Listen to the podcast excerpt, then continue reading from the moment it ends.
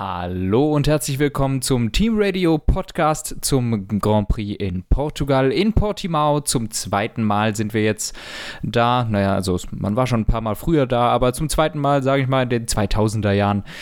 Und äh, es gibt etwas weniger zu besprechen vielleicht oder etwas weniger Kontroversen jedenfalls als äh, in den äh, vorherigen Rennen. Dennoch einige interessante Szenen. Ich glaube besonders Diskrepanzen zwischen Teammates und auch Diskrepanzen zwischen Rennpace und Qualipace wird bei uns mit Sicherheit ein Thema sein, denn ähm, ich finde, da waren so die interessantesten Aspekte am Wochenende gewesen und ja, wir werden darüber jetzt ein bisschen reden und wir ist natürlich wie immer ich und der Dave. Hallo. Hallo. Ja, äh, wenige Kontroversen tatsächlich dieses Wochenende. Ein bisschen wurde dann trotzdem geschimpft über die Track Limits. Da äh, werden wir, glaube ich, im Renntrim nochmal zukommen. War allerdings auch dann im Qualifying tatsächlich Thema. Mhm. Was ja grundsätzlich dann so ein paar schockierende Elemente hatte oder Momente hatte. Ähm, ich denke, wir wissen alle aktuell, dass Daniel Ricciardo ein bisschen Pace fehlt zu Lando Norris dass er aber dann irgendwie nur auf Platz 16 mit einem McLaren fährt. Ich glaube, das hat uns alle überrascht. Ähm, ja, und zum Beispiel auch Fernando Alonso, der war sehr, sehr schwach. Und weiter vorne hat Max Verstappen eigentlich die Polezeit geholt, während danach halt die Strecke deutlich langsamer geworden ist, weil deutlich windiger. Ähm, der hat aber aberkannt bekommen, weil Track Limits. Ja, äh, du hast es schon gesagt, Ricardo schwach, Alonso schwach, äh, meines Erachtens auch Stroll sehr schwach gewesen im Qualifying. Ähm, total seltsam. Äh, meine Vermutung geht einfach dahin, diese Strecke ist sehr speziell mit diesem sehr glatten Asphalt. Und es war schwierig, die Reifen ins äh, Temperaturfenster zu kommen. Bei Ricardo und Alonso kommen wir auch im Rennen nochmal darauf zurück, wir äh, mit Reifen auf Temperatur bekommen und ins richtige Fenster kriegen vor allem. Ähm, aber auch jetzt im Quali, ich behaupte, diese drei haben es nicht geschafft, ihre Reifen in ein funktionierendes Fenster zu kriegen. Anders lässt sich der große Zeitenabstand zu den Teamkollegen nicht erklären. Äh, denn habe ich mir aber auch schon gedacht, schon während des Qualifyings oder nach dem Qualifying, dass während des Rennens werden die wahrscheinlich deutlich näher an der Pace ihrer Teamkollegen dran sein. Denn nach vier, fünf Runden hast du den Reifen sicherlich im richtigen Arbeitsfenster drin. Und dann, so hat sich eigentlich auch entpuppt. Äh, Stroll war dann im Rennen gut, Alonso war im Rennen gut, Ricardo war im Rennen auch relativ gut.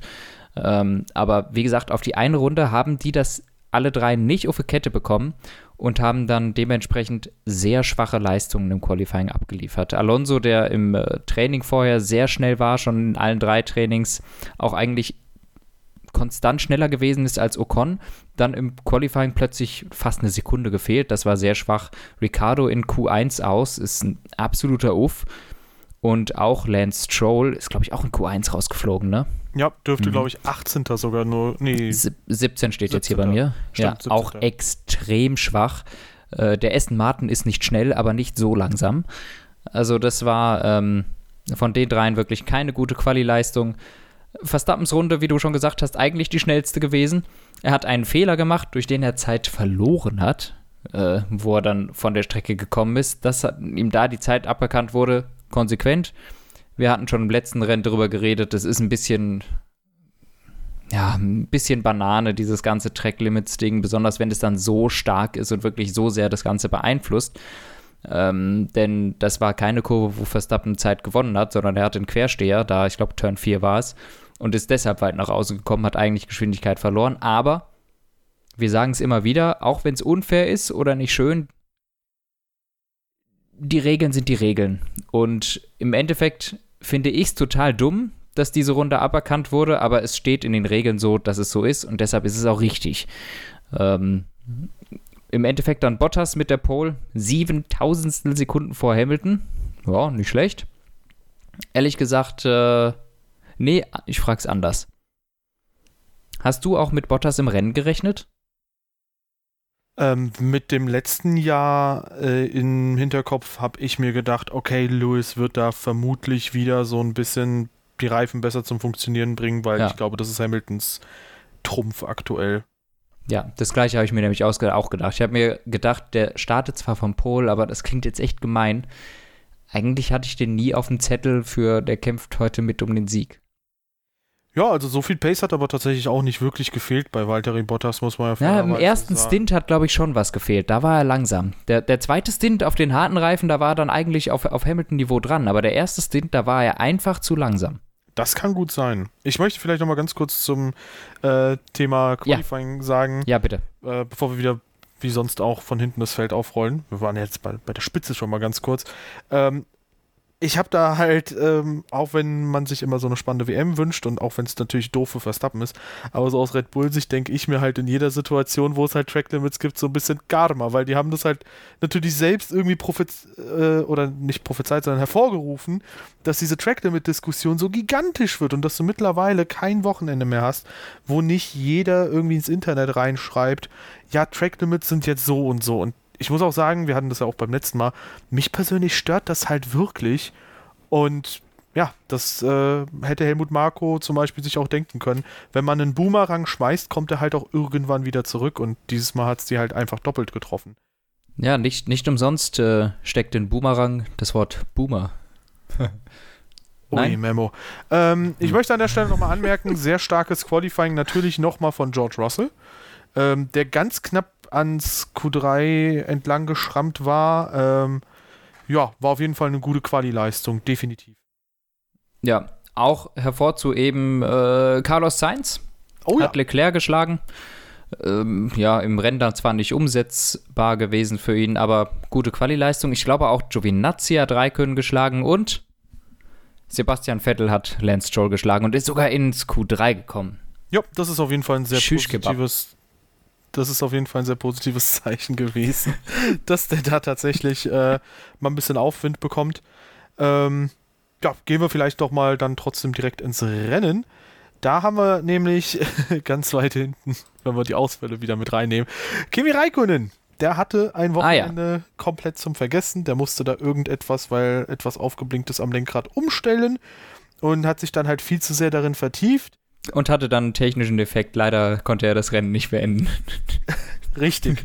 Sonst haben wir natürlich nichts gesehen. Ähm, nee, Quatsch. Kimi äh, verpennt so ein bisschen, dass halt vor ihm Giovinazzi fährt und ja, in so einer Situation sollst du halt vielleicht leicht versetzt fahren oder komplett versetzt fahren zum Teamkollegen, insbesondere dann auch. Ähm, ja, und blöd gelaufen, war halt ja. einfach ein doofer Schnitzer. Sollte natürlich nicht passieren, aber ist halt passiert, ne? Ja, kurzfristiger Verlust des Talents, würde ich sagen. Ähm, aber ja, äh, ehrlich gesagt finde ich es eher ein bisschen witzig, weil es ist, das war so bescheuert, wie der dem da hinten reingefahren ist. Ich denke, what, what the fuck macht der da? Und glücklicherweise, ist, es ist ja kein Muster, das sich da bei Raikön erkennen lässt, sondern das ist eine absolute Ausnahme, so ein Fehler von ihm. Deshalb ähm, widerspreche ich da Leuten, die meinen, ja, guck mal, weil der so alt ist, kann er nicht mehr die Situation richtig einschätzen. Ne? Also, das passiert dem eigentlich nicht. Deshalb, ja, ist jetzt mal passiert und er wird sich wahrscheinlich selber denken. GG, Bruder, also, nee, ähm, passiert. Ja, machen wir weiter. Ja, definitiv. Ähm, Giovinazzi hingegen mit einem souveränen Rennwochenende, Quali gut gewesen, Rennen gut gewesen und äh, ja, wie eigentlich immer, super blass. Also äh, kaum irgendwie auf den TV-Bildern mhm. aufgetaucht und so weiter und so fort.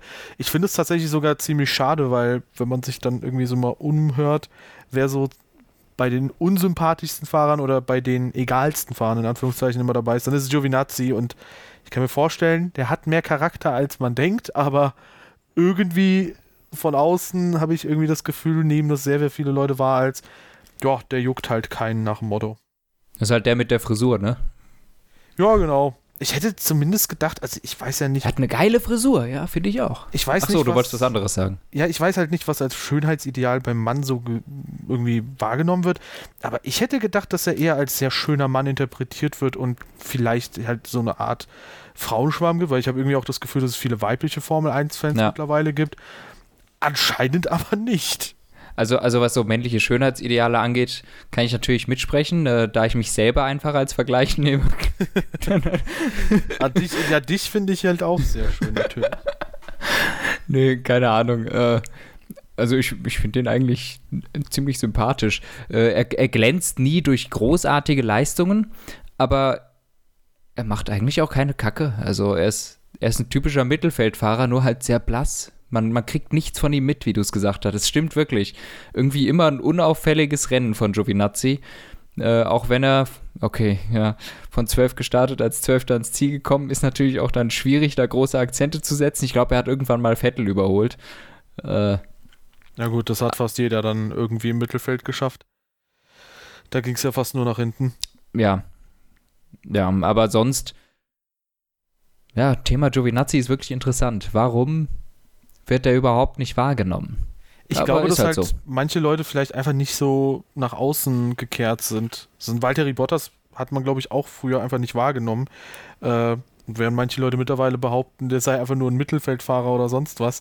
Der ist halt damals schon tatsächlich auch bei Williams Zeiten richtig gut gewesen und konnte sich halt gegen Massa ja. relativ souverän auch durchsetzen.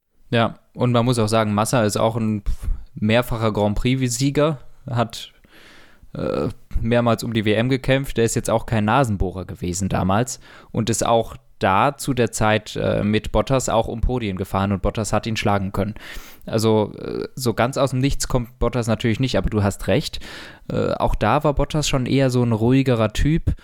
Ähm, ja, auch, auch Latifi, äh, glaube ich, ist auch eher so ein ruhiger Typ. Da kommt, kriegt man auch nicht viel mit. Das ist eigentlich auch total nett, wenn man so ein paar Interviews mit ihm äh, sieht. Der ist total lustig eigentlich. Aber ich glaube, das sind so Leute, da haben die Medien wenig Interesse dran und dann kommt das auch nicht so richtig bei uns an. Ja, bei, bei Giovinazzi redet halt gerade keiner davon, dass er der nächste große Ferrari-Star sein könnte. Oder bei Latifi redet auch keiner davon, dass er mhm. der nächste Kandidat bei pff, Schlag mich tot ist oder sonst was. Stattdessen Haas. redet man vielleicht über Yuki Tsunoda, der halt vielleicht dann auch die ersten zwei, drei Rennen nicht unbedingt so super Leider nicht so überzeugt. abgeliefert hat. Hm. Richtig, äh, wo man sich vielleicht vom ersten Rennen hat blenden lassen, aber der wurde halt schon direkt so als der Verstappen-Nachfolger oder so gehandelt, mhm. was sich natürlich als Story sehr viel besser verkaufen lässt, als zu sagen, hey, Latifi fährt immerhin ziemlich souverän oder sonst was. Aber ja. Äh, ja gehen wir weiter. Giovinazzi haben wir jetzt lang genug, glaube ich, gehabt. Ja. Und auch mal einen Fokus auf ihn gelenkt, ist auch mal ganz schön. Aber auf wen auch immer ein sehr starker Fokus liegt, ist äh, Nikita Mazepin. Da möchte ich direkt ja. mal einen Aufruf machen. Bitte wählt den halt nicht als Driver of the Day, weil ich habe das irgendwie mitbekommen, dass das viele Leute so als Meme machen mhm. und ich finde das irgendwie, das ist so ein Unding, dass du wirklich über alles mittlerweile im Internet Memes hast, weil jemand, der keinen Formel 1 guckt im Grundsätzlichen oder jemand, der halt nicht so tief in der Materie drin steckt oder es einfach nur verpasst hat, das Thema Nikita Mazepin, der wird nicht wissen, warum der jetzt Driver of the Day wird, sondern der denkt sich, ach cool, das ist wahrscheinlich irgendwie ein beliebter Underdog, der irgendwie mal eine bessere Chance bekommen sollte, das ist wahrscheinlich ein Fanliebling. Aber ja, dabei genau. wissen wir alle, was Mazepin tatsächlich halt irgendwie, was da dahinter steckt. Deswegen hört auf rumzumimen, überzeugt auch andere Leute davon, dass sie das halt nicht machen sollen, weil solang, sobald es halt irgendwie ihm Auftrieb geben kann, ist es halt auch irgendwie eine falsche Bestätigung, die er nicht bekommen sollte. Ja. Dieses Wochenende war halt wieder mal nix. Äh, immerhin ein bisschen besser unterwegs als sonst. Äh, Pace war, glaube ich. slow as okay. shit, Alter. Ja. Nee, Mann, der war doch trotzdem fast eine Minute hinter Schumacher. Ich, ich referenziere da seinen äh, Renningenieur. Er hat gesagt, äh, deine Pace was matching äh, Latifi und äh, Schumacher. Also er war anscheinend so schnell wie Schumacher und Latifi. Nee, Quatsch. Ist immer noch super langsam, immer noch komplett hinten dran und äh, Mick zieht den da mindestens mal eine halbe bis eine Sekunde fast sogar ja. pro Runde ab. Also ja, ja nicht so stark. Ja. Ähm, wo du gerade beim Driver of the Day warst, diese Abstimmung, ich finde sie auch einfach dumm irgendwie. Also jetzt haben sie zwar Mazepin rausgelöscht, aber dann ist jetzt Perez Driver of the Day geworden. Ach, der war sogar Driver. LOL. Ja, ja, Mazepin war Driver of the Day. Oh, Nur hat, hat ist, äh, ist Formel 1 dahinter gekommen und das haben sie auch nie eingeblendet. Deshalb kam keine Driver of the Day-Meldung, bis irgendwann auf der Website war, dass es Sergio Perez ist. Da denke ich mir auch, na gut, da haben die Mexikaner halt abgestimmt, weil ein geiles Rennen ist der auch nicht gefahren. Von den vier Top-Fahrern war er der schlechteste, sorry. Ja, da kannst du auch gleich, ehrlich gesagt, einfach Dings machen hier. Äh, kannst du auch gleich lassen. Also ja. wirklich, das ist, ich finde es auch irgendwie blöd, weil wir haben es auch letztes Mal gehabt, Sympathie entscheidet halt häufig mehr als irgendwie Sachverstand. Und dass auch allein schon dieses Voting irgendwie drei, vier Runden vor Schluss schon gestartet wird, ist halt einfach super blöd, weil mal angenommen, man will jetzt Hamilton wählen und drei Runden vor Schluss wirft er das Auto komplett weg, nach einer gigantischen Aufholjagd, dann ist er nicht unbedingt mein Driver of the Day. Dann würde ich sagen, hm, hat das Auto trotzdem weggeschmissen. Ja, also wenn, wenn da Schumacher oder Alonso gestanden hätte, okay, aber wie kommt Perez da rein? Das verstehe ich überhaupt nicht. Ja, da kommen wir nochmal zu. Ich kenne da halt genau den Grund. Auch hier wieder Thema Sympathie und Co. Ähm, ich finde, der Teamkollege ähm, Mick Schumacher ist für mich tatsächlich ein Driver of the Day-Kandidat. Auch wenn es vielleicht ein bisschen symbolisches Ding wäre, ich finde trotzdem, der hat ein super gutes Rennen abgeliefert. Wie gesagt, Mazepin deklassiert, das macht er von Anfang der Saison schon. Und hier hat er halt äh, Latifi sauber überholt. Das war ein blitzsauberes Manöver. Und äh, ja, mit dem Haas, wo glaube ich keiner mit gerechnet hätte, dass dieses nicht weiterentwickelte Auto mehr als die letzten zwei Plätze im regulären Fall belegen kann, hat er halt einen Williams überholt. Super stark. Ja, wo, wo man aber auch dazu sagen muss, der Williams war auch übel kacke im Rennen. Also auch Russell war ja wirklich nicht gut. Ja, das stimmt. Ähm, und also natürlich Schumacher super Rennen gefahren, vollkommen den Mazepin gegen die Wand. Äh, hat sich, hat einen Williams überholt, aber man darf da jetzt auch meines Erachtens nicht zu viel reinlesen. Ich lese schon im Internet, ähm, überlegen sich die Top-Teams jetzt, äh, die jetzt schon Mick Schumacher. Und ich denke mir jetzt, haltet mal den Ball flach. Der hat jetzt einen Williams überholt. Den, den muss man jetzt nicht in, in, in Mercedes quatschen, deswegen, ne? Also, er hat einen Williams überholt auf einer Strecke, wo der Williams auch wirklich schlecht war im Rennen. Das muss man dazu sagen. Ja, Nichtsdestotrotz gehe ich stark davon aus, dass der Haas schlechter war als der Williams. Aber äh, auch Russell war wirklich langsam. Ja, zumal, äh, wenn überhaupt, dann kommt er halt nur in den Ferrari, weil er ist halt beim Ferrari-Programm und hat halt Mercedes eine Absage erteilt ja. und so weiter und so fort. Ja, also, das wäre auf jeden Fall zu hoch gegriffen, jetzt irgendwie über die Zukunft von Mick zu spekulieren und zu sagen, der kommt irgendwie jetzt zeitnah in ein Top-Team.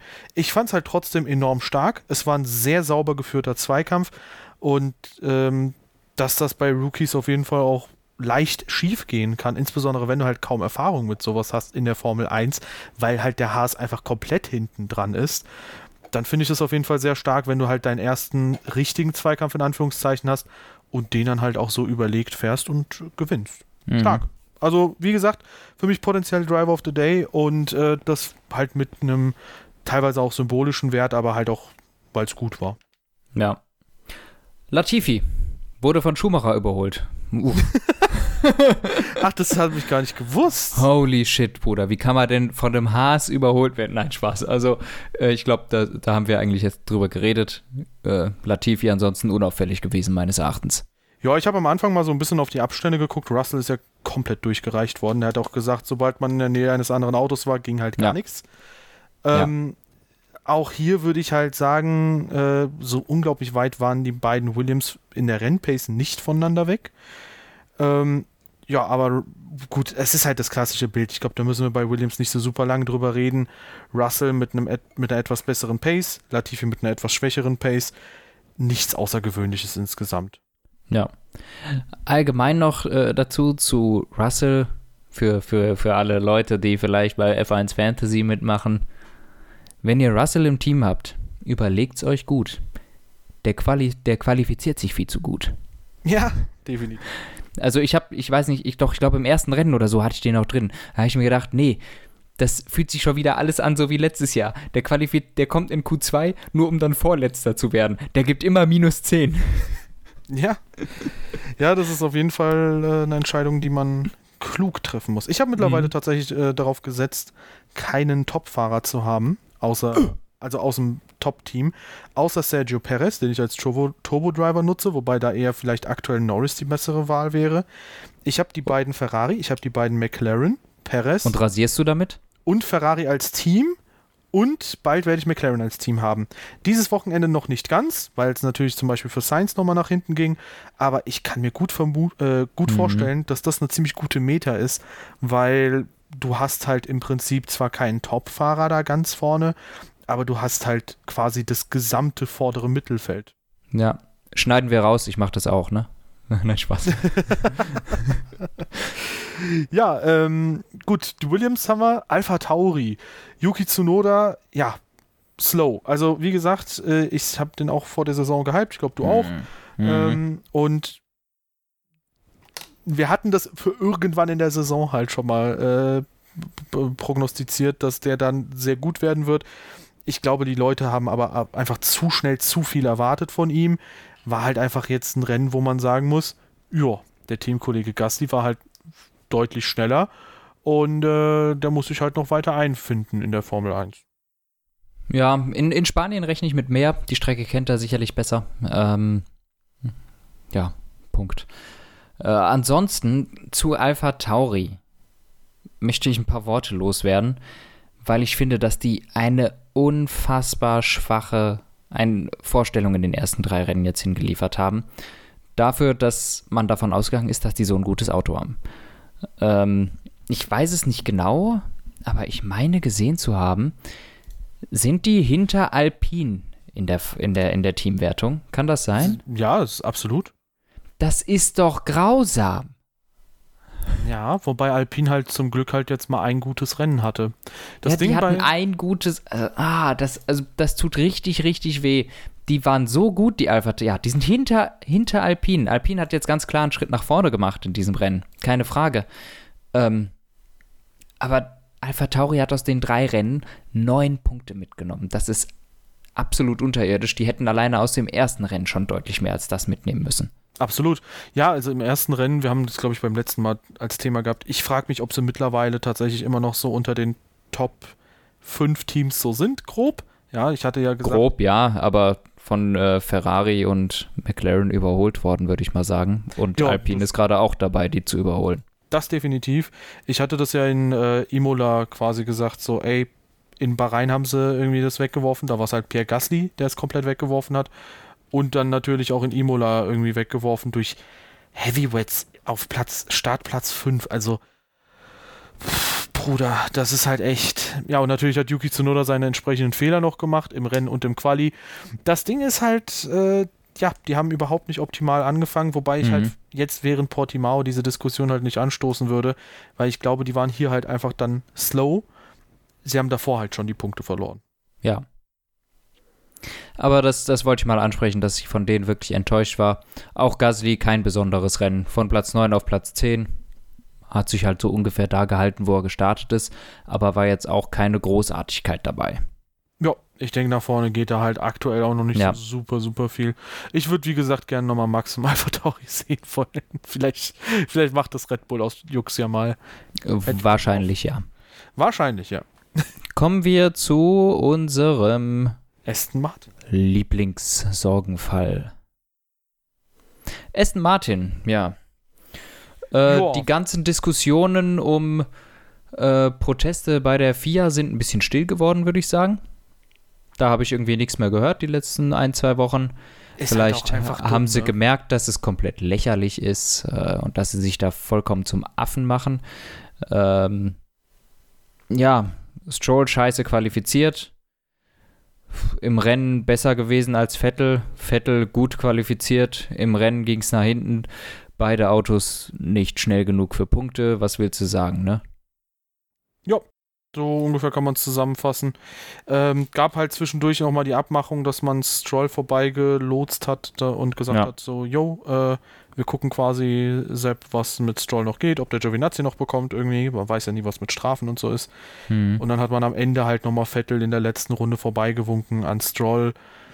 Eigentlich war Stroll also der schnellere der beiden Kandidaten, aber ja, es ist immerhin für Vettel zumindest, dass das Qualitempo jetzt passt, ähm, natürlich ein positives Signal, aber also letztes Jahr war Stroll auch nur Elfter in Portimao.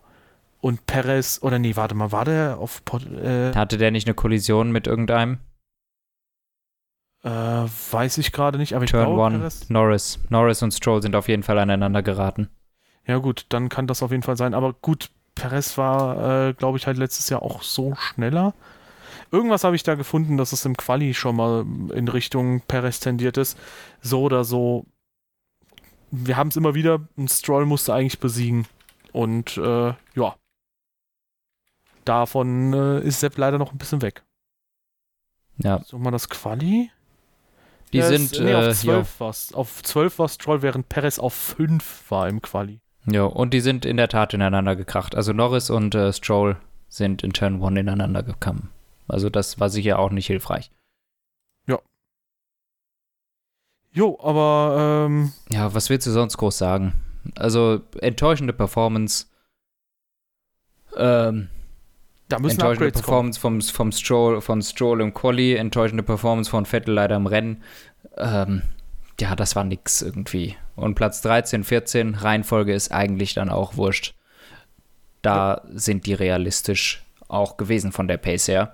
Denn sie konnten einfach nicht mithalten. Also gerade im ersten Stint hat Vettel noch vorne ein bisschen den Bus parken können. Ähm, aber sobald der dann an die Box gegangen ist, äh, haben Alonso und Ricardo oder so den Gashahn aufgedreht, dass die überhaupt nicht mehr in die Gefahr gekommen sind, äh, von Vettel überholt zu werden. Also die waren dann auf den alten Reifen einfach schneller. Ähm, da hat sich dann schon gezeigt, dass der Aston Martin da gar nicht mitgehen kann. Ja, und das ist natürlich insofern bedenklich, weil Alpine hat jetzt Upgrades gebracht weiterhin. Die hatten wohl ein Windkanalproblem über den Winter. Mhm. Ähm, so gesehen Winterkanal. Äh, vielleicht ist es letztlich dann so, dass Alpine dann doch irgendwie ein bisschen zurück ja, auf Kurs äh, vorderes Mittelfeld ist. Und wenn das halt jetzt eintreten sollte, ja, dann gute Nacht Aston Martin. Man- also das wird schwierig. Man muss dazu aber auch sagen, für Alpine, dass sie dieses Jahr an die letztjährigen Er- Erfolge nicht mehr anknüpfen können, finde ich ist schon fast logisch, weil sie auch das äh, älteste Chassis haben im Feld. Ähm, der jetzige Alpine ist immer noch aufgebaut auf dem 2019er Renault. Ähm, der 19er Renault, der wurde ja auch für 2020, obwohl es ein großer Sprung war, waren das ja nicht viele Änderungen. Das war die Nase, die ein bisschen geändert wurde und ein paar kleinere Sachen, aber im Grunde ist es das gleiche Chassis gewesen, weil Renault da schon einen Blick auf 2021 geworfen hat. Kam ja was. Ähm, und deshalb, die sind eigentlich immer noch mit einem Grundchassis von 2019 unterwegs, wo, äh, wohingegen alle anderen ähm, mit einem Grundchassis von 2020 unterwegs sind. Ach nein, einen gibt es ja noch mit einem Grundchassis von 2019. Aston Martin. Wobei ähm, ist Das bei Grundchassis ist immer noch das gleiche. Ja, ganz Also- kurz. Ist bei Renault nicht auch noch ein weiteres, äh, oder bei Alpine ein weiteres Problem, nämlich dass Renault halt immer auf das Low-Rake, äh, doch Low-Rake-Konzept gesetzt hat. Also auch wie, man, man hört es ja immer bei Aston Martin und Mercedes, dass die halt irgendwie sehr wenig Anstellwinkel hatten und Mhm. dass der Unterboden, dass der jetzt beschnitten ist, da so viel kostet. Ich meine, der Renault war auch immer sehr wenig angestellt Ja. irgendwann. Die sind ein sehr ähnliches Konzept gefahren wie Mercedes, nur nicht ganz so stark. Deshalb betrifft es die nicht so stark wie Aston Martin und Mercedes, die ganzen Einschnitte, aber betrifft sie auch, weil in der Tat, Renault ist äh, neben den Zweien auch ein relatives äh, Low-Rake-Konzept gefahren, das stimmt. Aber nicht ganz so drastisch. Die waren schon mehr so Richtung Mittelweg ein bisschen. Ähm, aber ja, waren wahrscheinlich der mit dem am drittniedrigsten äh, Anstellwinkel im Feld. Ja, deswegen hat die auch ein bisschen nach hinten geworfen. Aber hey, äh, die kommen auf jeden Fall nach vorne. Wollen wir vielleicht Alpine dann Ferrari vorziehen, wenn wir eh schon ein bisschen über Ja, wenn wir eh da schon sind, ja. Ja, Alpine, äh, wie wir es halt hatten, die waren im Training schnell. Ähm, Alonso im Quali dann super enttäuschend. Ich habe mir das Teamradio danach angehört. Er hat nichts gesagt. das war wahrscheinlich halt echt big uff für ihn. Ähm, ja, und dann im Rennen Ocon ein bisschen blass. Ja, der ist dann da so weiter vorne geblieben. Alonso halt super stark nach vorne gestürmt und hatte, glaube ich, die beste Zeit quasi aus dem Mittelfeld, ähm, also Mhm. als schnellste Rennrunde so gesehen. Mit Abstand, ja. Also da scheint es zu funktionieren.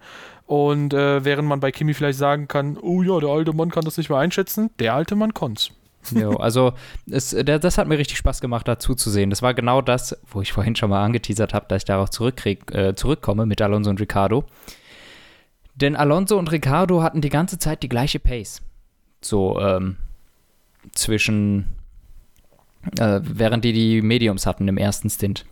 Als Hm. die dann auf die harten gewechselt haben, war Alonso auch noch die ersten drei, vier Runden auf der gleichen Pace wie Ricardo, bis er schlagartig eine Sekunde schneller wurde.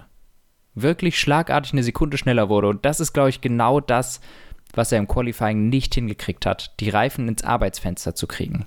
Denn da kommt so ungefähr diese Sekunde her, meines Erachtens. Plötzlich war Alonso sackschnell und hat da Gasly, Ricardo, Sainz völlig stehen gelassen. Ähm, und ist bis auf eine Sekunde auf Esteban Ocon noch rangekommen, der sechs oder sieben Plätze vor, sieben Plätze vor ihm gestartet ist und auch viel weiter vorne war, das ganze Rennen. Äh, der hat plötzlich eine unfassbare Pace ausgepackt.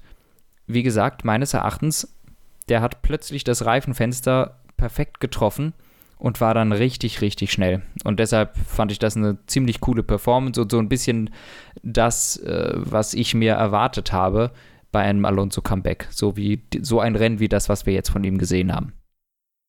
Ja, man war ja so ein bisschen in Imola besorgt, so was ist denn jetzt los? Äh, irgendwie Quali richtig schlecht gewesen und jetzt tatsächlich nach dem Quali habe ich auch gedacht, so, hm. Und gut, in den ersten zwei Rennen hat er auch ERS-Probleme. Jetzt schien mal alles zu funktionieren. Ja, ich denke mal, der wird noch so seine drei, vier Rennen brauchen, bis er dann richtig äh, sich vor Ocon setzen kann. Aber ich glaube, dass wir letztes Jahr so ein bisschen schon predicted haben und überlegt mhm. haben, das ist jemand, der mindestens ins vordere Mittelfeld gehört, wahrscheinlich sogar ein absolutes Top-Auto oder ja, halt äh, fahrerisch eine der absoluten Spitzen der Formel 1 ist, nach wie vor. Ja, ja, warten wir es mal ab. Jetzt als nächstes kommt Spanien. Ich glaube, da hat Ocon keinen Vorteil mehr gegenüber Alonso, weil er die Strecke letztes Jahr schon gefahren ist. Die kennt Alonso ganz gut. Da ist er schon so zwei, drei Rennchen drauf gefahren. ähm, Ehrlich gesagt rechne ich jetzt in Spanien damit, dass Alonso vor Ocon ist. Ich rechne jetzt schon damit. Ja. Ja, gut, ist halt die Frage, wie deutlich, wie knapp. Ich denke halt, bis es halt. In, so in Bahrain, die Strecke kannte er auch schon. Da war auch, äh, da hat er auch äh, gebumst im Quali. ja, gut, Imola kannte er im Prinzip ja auch so ein bisschen. Aber das, ja, Ding, ist, das Ding ist, ich glaube halt, äh, also was ich halt sagen möchte, bis wir den Alonso haben, wie er halt irgendwie Van Dorn zerlegt hat bis es halt wirklich nur noch heißt, Alonso größer Ocon, Alonso größer Ocon, Alonso größer Ocon, vielleicht mal bis auf eine Ausnahme. Ähm, da brauchen wir vielleicht noch so drei, vier Rennen zu, aber dann ist Alonso halt richtig da. Ja, ich muss aber auch sagen, Ocon gefällt mir diese Saison auch eigentlich ganz gut. Ähm, ja. Er ist zwar blass, aber trotzdem, er ist jetzt auch kein schlechtes Rennen gefahren. Ja? Der hat, glaube ich, irgendwann am Start Positionen verloren und dann halt diese Position 7 äh, gehalten äh, oder was, sechs? Nee, sieben, ne? Ja, Müsste Position sieben gehalten. Fand ich dann auch solide. Ja, war langsamer als Alonso, ist aber jetzt auch nicht die größte Schande. Äh, hatte auch eine andere Strategie, daher kann man sich perfekt vergleichen. Ocon hat mir eigentlich auch gut gefallen, muss ich sagen. Hatte Ocon nicht auch Softs zum Start? Yep. Okay, da muss man eh sagen, gut, das würde auch einen Tacken wieder natürlich Vettel relativieren, die Leistung bei Vettel. Ähm, Stroll Leute, ist auch auf Softs gestartet. Echt? Oh Gott, ja. warum? Ähm, Keine Ahnung, und Stroll ist auch 35 Runden auf den Softs äh, gefahren, also die hielten schon. Ja, aber grundsätzlich würde ich halt sagen, äh, hat man auch vorne weiter dann gesehen. Vielleicht können wir tatsächlich sogar die Überleitung dann zu Ferrari machen. Ich glaube, die Autos, die sich mit Mediums ins Q3 qualifizieren konnten oder halt aufs, auf Mediums in den, außerhalb der Top 10 gestartet sind, die hatten strategischen Vorteil. Ich glaube, wenn du Softs genutzt hast, dann war das erstmal ein Nachteil. Und das hat man dann zum Beispiel auch bei einem Team gesehen, wie beispielsweise dann auch Ferrari, der wahrscheinlich auch ein Reifenfresser ist, wo Leclerc bis zuletzt quasi an Norris dran geblieben ist, auf Platz 6, während Carlos Sainz sein mal deutlich besseres Qualifying äh, im Vergleich zum Teamkollegen überhaupt nicht in eine Position umsetzen konnte ja. und dann halt einfach komplett untergegangen ist und am Ende sogar aus den Punkten rausgeflogen ist, wo ich dann dachte, was ist denn jetzt los? Aber ist ja klar, was los ist. Das Auto frisst einfach die Reifen und die Soft-Medium-Strategie bei Ferrari. Ja. Das dürfen die sich nicht erlauben. Das, das war auch mittelmäßig clever irgendwie. Das hat nicht gut geklappt, ja. Gut, bei denen hat es nicht gut geklappt, bei anderen Teams halt tatsächlich schon so ein bisschen. Und vielleicht können wir die auch direkt mhm. mit reinnehmen. Also, ich glaube, bei McLaren, da hatte Norris auch Soft-Medium die Strategie das ist natürlich dann auch wiederum äh, eine Möglichkeit, dass man, mhm. also da hat das funktioniert. Da ist Lando Norris bis zuletzt irgendwie vor Charles Leclerc gewesen, der die vermeintlich sogar schnellere Strategie hatte. Und äh, jo. Ja, allgemein Sainz, äh, ja, irgendwie schwaches Rennen. Ich habe mich sehr gefreut darüber, dass er im Qualifying Leclerc schlagen konnte. Das fand ich cool. Mhm. Ähm, aber dann im Rennen leider doch abgefallen. Also äh, das war kein gutes Rennen von Sainz, beziehungsweise auch unglückliche Strategie. Die hat wohl mit dem Ferrari nicht funktioniert. Ähm, aber auch so, die Pace gegen Leclerc hat nicht ganz gestimmt. Also hat nicht gestimmt. Ähm, und Leclerc, wie gewohnt, stark. Schwaches Qualifying, gutes Rennen. Nochmal Leclerc, was? Leclerc fand ich, hat ein schwaches Quali hingelegt. Ne, okay, schwaches Q3 hingelegt. Ich Der wollt, hat sich ja auf den Mediums qualifiziert. Aber das Q3 gesagt, war. Hast du hm? gesagt, wie gewohnt oder? Leclerc, wie gewohnt gut. Habe ich das nicht gesagt? Ach so, okay, wie gewohnt gut. Ich dachte, wie gewohnt schwaches Quali, gutes Rennen. Dachte, oh. hä, der fährt doch gutes. Okay, vielleicht habe ich mich auch einfach verhört. vielleicht habe ich es aber auch dumm gesagt. Nee, Leclerc ist eigentlich immer super geil im Qualifying. Ähm, bis auf jetzt. Bis auf jetzt äh, Portugal, da war das Qualifying halt schlecht. Ähm, Beziehungsweise aber der, der hat mir gut gefallen. Boah. Ja, war auf jeden spät. Fall war auf jeden Fall äh, ein gutes Ding von Leclerc. Äh, Rennen dann wieder abgeliefert und ja, weitere acht Pünktchen für Ferrari nach Hause gehamstert. Ähm, bei McLaren haben wir ja den Schock des Qualifyings angesprochen von Daniel Ricciardo, wo halt überhaupt nichts lief. Platz 16 mhm. als Startplatz, während Lando Norris, glaube in derselben, in Q1 irgendwie auf 2 oder 3 vorgefahren ist oder ja. irgendwie sowas. Am Ende ist dann Norris von 7 gestartet. Also furchtbares Qualifying von äh, Ricardo. Ist dann nochmal nach vorne gekommen. Am Ende 25 Sekunden hinter äh, Norris. Ich würde sagen, da fehlt halt immer noch ein bisschen was. Klar ja. könnte man jetzt aus Sicht von Ricardo sagen, der hatte Verkehr. Aber unter der Annahme, dass halt Medium Hard die etwas schnellere Strategie ist, würde ich auch sagen, Norris hatte die etwas schwächere Strategie und hätte vielleicht sogar sonst mit einer besseren Strategie mehr Abstand gehabt. Also, oder das gleicht sich irgendwo aus. Verkehr gegen mhm. schlechtere Strategie. Und deswegen äh, Norris bis jetzt eine brillante Saison. Ja, Norris sehr gut unterwegs. Ähm, bin ich gespannt, ob, ob, ob er das halten kann, ob McLaren das halten können. Aber im Moment sieht das alles sehr, sehr gut aus. Das muss man wirklich sagen. Jo, dann äh, kommen wir tatsächlich schon zu den Top-Teams. Wupp, wupp. Jo, ähm, äh, erstmal gut, Quali, Mercedes wieder mal vor Red Bull. Eigentlich hatte Red Bull aber mehr Pace im Quali. Mhm. Dann hatten wir den äh, Safety Car Restart. Bottas richtig stark gemacht. Hamilton hat gepennt, Verstappen kam vorbei. Und dann haben wir so ein bisschen was gesehen. Äh, ich weiß auch, letzte Woche meintest du, dass du Red Bull ein bisschen stärker hier einschätzt. Und hätte ja auch grundsätzlich Lol. zugestimmt, aber habe ja gesagt, mit Hamilton muss man immer rechnen.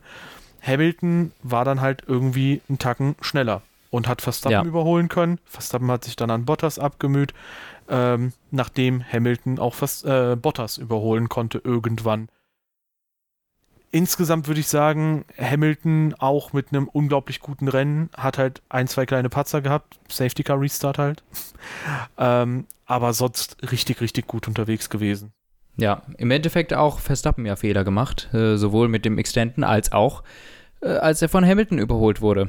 Quergestanden in der vorletzten Kurve und Hamilton schlägt sofort zu. Dann ist der Zug auch wieder abgefahren. Ne? Ähm, genau das sind so Dinger, da musst du aufpassen, wenn du gegen Hamilton in, im WM-Kampf sein willst. Mhm. Der, der räumt dich dann halt ab. Also nicht, nicht, nicht so, sondern äh, er dann nimmt dich. er, genau, dann nimmt er die Punkte.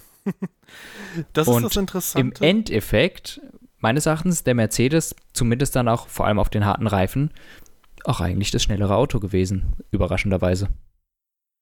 Ja, ja, wie gesagt, also der Mercedes war dieses Wochenende dann doch nochmal flotter. Ähm, das ist halt so das Ding, äh, in den letzten zwei, drei Jahren konnte Verstappen im Prinzip sehr ungestüm halt gegen Hamilton sein, sowohl im Angriff als auch in der Verteidigung, weil es ging halt nie darum, irgendwie eine Position in der WM gerade auszufechten, sondern im Prinzip war eigentlich nur Hamilton ja. der Fahrer, der alles verlieren konnte. Jetzt muss Verstappen sich auch irgendwie überlegen, was macht er, weil jeder Kontakt kann natürlich auch bedeuten, dass Verstappen viele Punkte verliert. Ähm, ja, im Prinzip ähm, gab es dann noch eine Situation bei Red Bull, also Sergio Perez beim Start dann hinter Norris zurückgefallen, deswegen eh weiter hinten gewesen. Und irgendwann hätte man Perez dann reinholen können mittendrin, um sein Rennen bestmöglich zu gestalten und ihm Softs irgendwie mitgeben können, als er so 17, 16 Sekunden Vorsprung zu Bottas hatte. Das haben sie nicht gemacht. Sie wollten ihn als Bremsklotz für Hamilton nutzen. Es hat und, top geklappt. Super. Ja, am Ende hat Hamilton gesagt Blue Flags, während sein Manager gesagt hat, nee, nee, das ist schon vor Position, der Fahrer vor dir, der ist auch nicht mehr gewohnt, dass zwei Red Bull da vorne. Ja, ich wollte gerade sagen, der sieht sonst, der eine Red Bull, der nicht Verstappen ist, muss überrundet sein. ja, genau. Und äh, dann äh, hat äh, im Schlimm, also dann hat eigentlich sogar Perez eher Hamilton geholfen, wobei das eigentlich auch vollkommen egal war eine Sache, die ich halt dann interessant war, fand, war die Jagd nach der schnellsten Runde. Weil dadurch, dass du äh, Perez so lang draußen hältst, gibst du natürlich Mercedes die Chance, dass sie irgendwann Bottas reinholen, der hinter Verstappen ist, ähm, weil der auch, also Perez war auch super slow auf den Softs, ne? Aber trotzdem, wenn Perez halt fünf Sekunden, sieben Sekunden oder irgend sowas hinter Bottas gewesen wäre, dann hätte Bottas nicht nochmal extra reinkommen können für die schnellste Runde. Egal, ob Perez jetzt zwei, drei oder vier, fünf Sekunden verliert, wie auch immer. Ähm, letztendlich hat Red Bull durch dieses, jo, wir wollen Hamilton aufhalten, Mercedes die Chance gegeben, dass Mercedes die schnellste Runde holt. Das heißt, so gesehen hat Red Bull, was das angeht, einen Fehler gemacht. Bottas ist auch rein für die schnellste Runde, aber halt drei Runden vor Schluss, was Red Bull die Chance gegeben hat, da nochmal zu kontern mit Verstappen, dass die zwei Runden vor Schluss reingehen und die schnellste Runde holen. Und im Prinzip hat Mercedes da einen Fehler gemacht. Verstappen hat aber letztlich dann einen Fehler gemacht und hat bei der schnellsten Runde nochmal richtig hart extended, was dann halt auch tatsächlich in, äh, im Driver Briefing gesagt wurde, Kurve 14 sollte man halt auch nicht zu hart extenden oder so. Da geht es Track Limits bis zum Curb, aber Verstappen war da halt einfach deutlich drüber, das hat man einfach gesehen. Und letztlich hat Verstappen dann Fehler gemacht, wodurch diese gesamte Kette darin geendet ist, dass Bottas den einen Zusatzpunkt geholt hat. Ja. Also Red Bull hat halt an zwei Stellen einen Fehler gemacht, Mercedes an einer Stelle und das war halt entscheidend, dass Mercedes dann trotzdem den Punkt bekommt. Ja. Eigentlich gibt es dazu gar nicht so viel zu sagen, du hast das ziemlich gut zusammengefasst. jo, danke. Also ich fand es auch irgendwie super komisch, dass Mercedes wirklich drei Runden vor Schluss Bottas reinholt. Ich dachte schon so, hä, Moment, das kann doch nicht sein. Sein Mercedes rechnet damit, dass die Reifen irgendwann kaputt gehen und Hamilton. Das muss der Grund gewesen sein.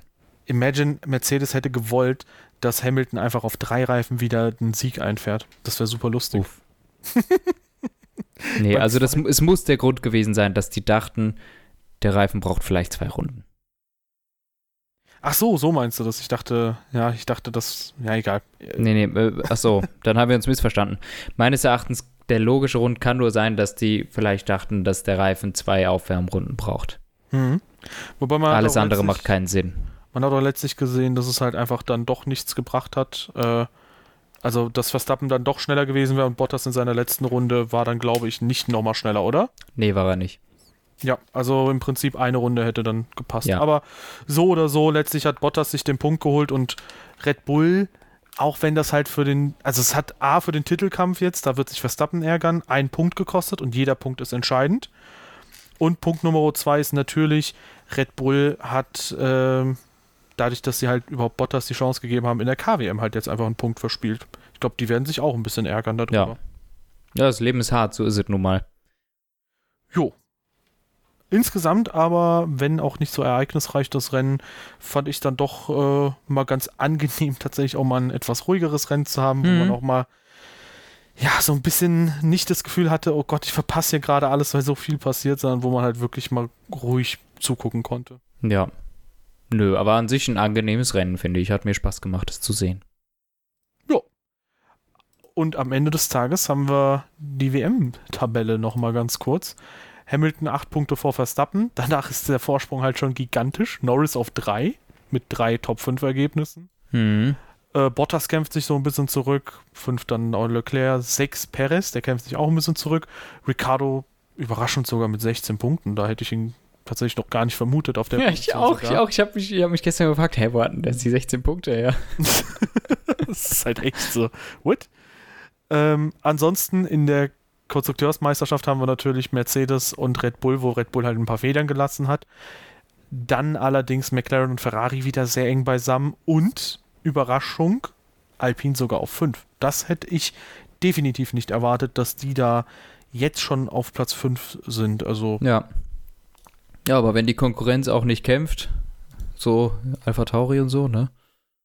Ja, du hast es ja gesagt, die haben einfach zu viele Schnitzer jetzt schon eingebaut, sodass die Anfangsphase, für mich war Toro Rosso immer so ein Team, was super effizient war, was Mhm. so in Situationen, wo es irgendwie viele Punkte zu holen gibt, auch richtig gut immer abgeliefert hat und dann waren sie zur Stelle, wenn die Top-Teams verm irgendwas vermasseln. Was machen die Red Bull-Teams in den ersten drei Rennen? Lassen alle Punkte liegen. Ja. Ja, also, aber ich finde es halt einfach spannend, weil ich glaube, man hat auch in äh, Imola gesehen, auch ein Lewis Hamilton ist unter Druck jetzt aktuell. Ja, ja. Und auch wenn er besser mit Druck klarkommt als die meisten anderen Fahrer, der macht auch Fehler. Ich glaube, die nächsten Rennen werden sehr spannend. Ja, freue ich mich drauf. Geht ja schon nächste Woche weiter. Ja, Mann. Wobei Spanien ist halt auf der Strecke Nee. so. Ja, wir fahren hintereinander. Ich erinnere mich zum Beispiel noch an 2011, wo Lewis Hamilton so unfassbar viel schneller war als Ah. Sebastian Vettel, aber halt einfach nicht überholen konnte. Und da dachte ich auch so, ja, geile Strecke, ey. Wobei die Autos da halt auch irgendwie 308 km/h Topspeed oder so gefahren sind. Das war auch irgendwie so, was? Wir werden sehen, wie es wird. Jo. Ihr Lieben, äh, ich hoffe, dass es euch bestens gefallen hat. Wenn dem so ist, hinterlasst uns doch eine positive Bewertung auf der Plattform eurer Wahl. Checkt uns gerne aus, lasst ein Follow da und auch gerne unsere Social Media Kanäle auschecken, wie immer in der Beschreibung verlinkt. Und ansonsten wünschen wir euch ein, äh, ja, eine wundervolle Zeit und äh, bis zum nächsten Grand Prix. Tschüss.